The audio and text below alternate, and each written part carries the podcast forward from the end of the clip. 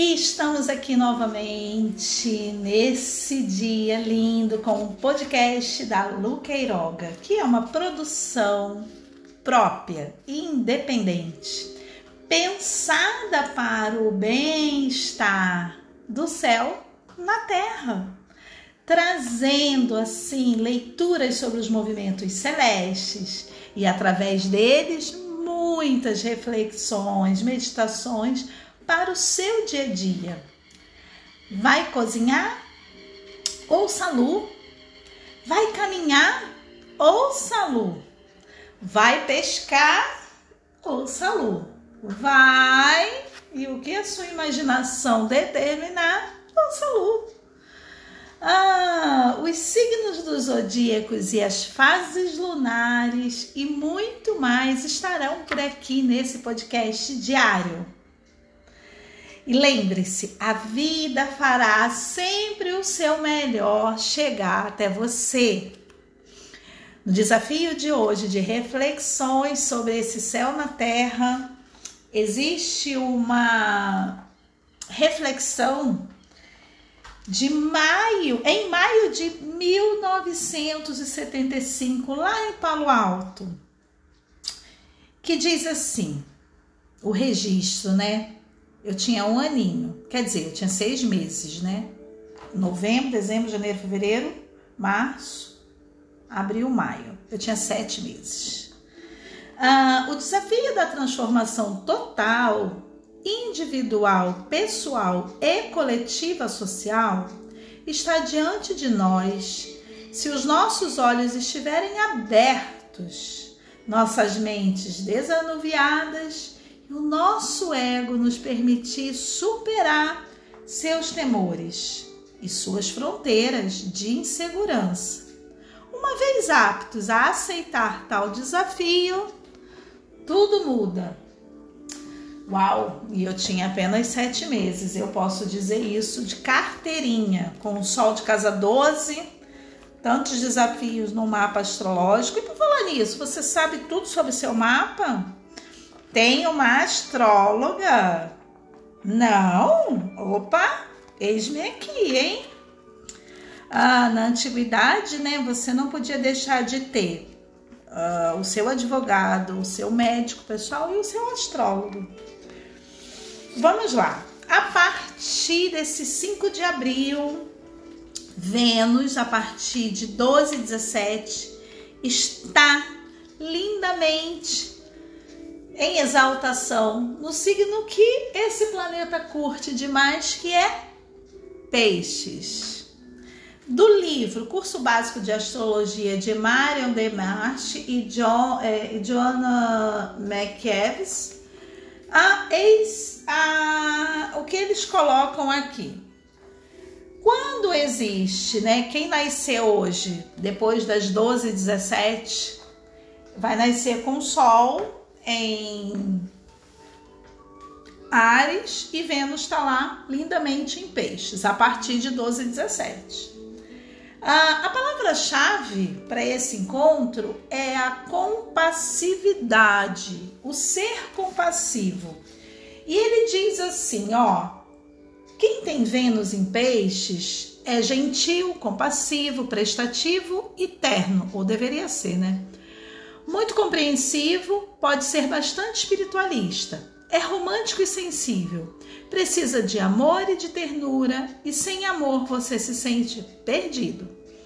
Sua intuição é altamente desenvolvida e você se relaciona bem com a arte, a poesia, a natureza e os animais.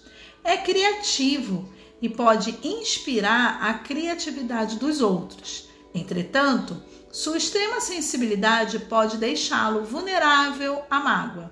Sabendo disso, muitas vezes sofre em silêncio ou pode tornar-se muito reticente. Autossacrificar-se e se sentir atraído pelos infelizes. Com os aspectos desfavoráveis, aí você tem que conhecer o seu mapa, né? Pode tornar-se demasiadamente dependente emocionalmente dos outros ou pode forçar os outros a dependerem de você. Pode ser sentimental, hipersensível, não discriminador e irrealista. Tente usar seus talentos artísticos de forma positiva e criativa.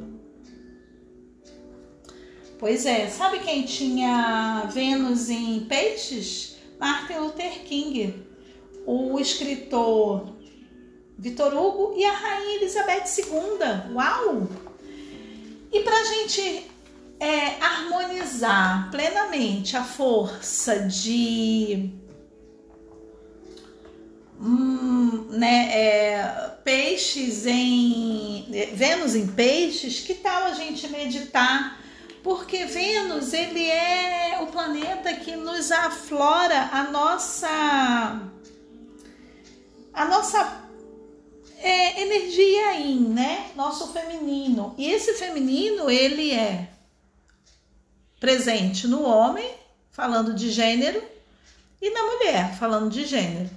Então, é a energia do feminino presente em homens e mulheres. Já o, fe, o masculino, ele é a força yang, a força da ação, presente em homens e mulheres. Qual o nosso grande desafio? Conseguir o equilíbrio dessas forças, né? Para assim se desenvolver mais plenamente, assim estar mais equilibrado, mais diante da energia é, de realização, de abundância, de saúde, né? Porque isso tem a ver com a saúde.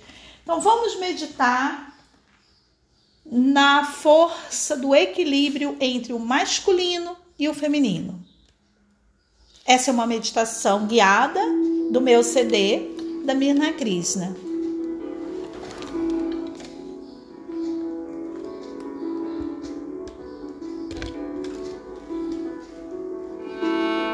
Aspecto feminino é como nosso eu intuitivo.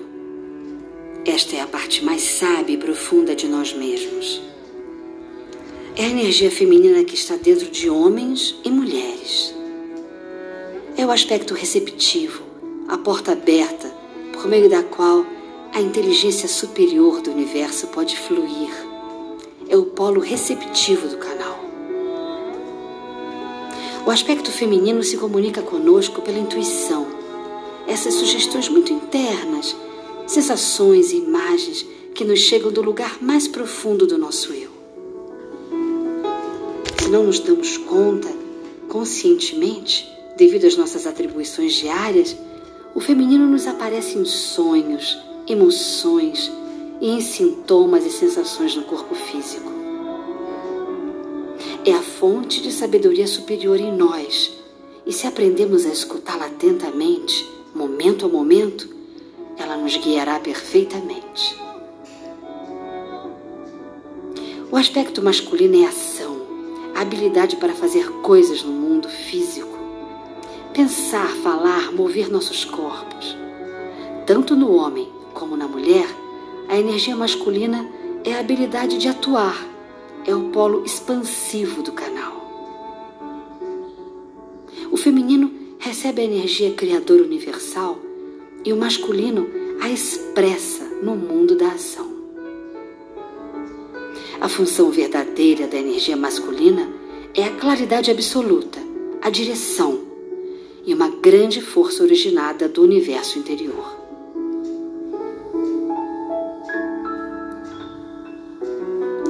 Se ter uma vida harmoniosa e criativa, é necessário ter ambas as energias interiores, a masculina e a feminina, desenvolvidas completamente e funcionando corretamente juntas. Para casar o masculino e o feminino dentro de nós, precisamos nos conhecer bem, conhecer nossas qualidades e defeitos. Nossa fraqueza. A natureza masculina é risco, ação, desafio, a serviço da energia feminina.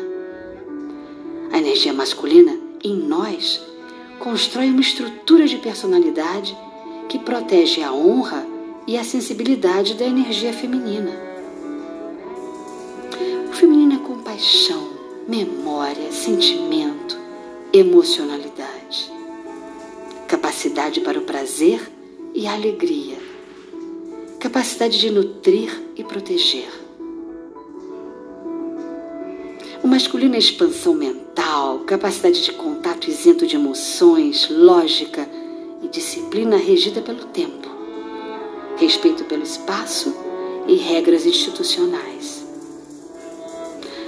Ah, quando integrarmos esses dois mundos, nos tornaremos homens intuitivos e acolhedores e mulheres disciplinadas na mente e no físico.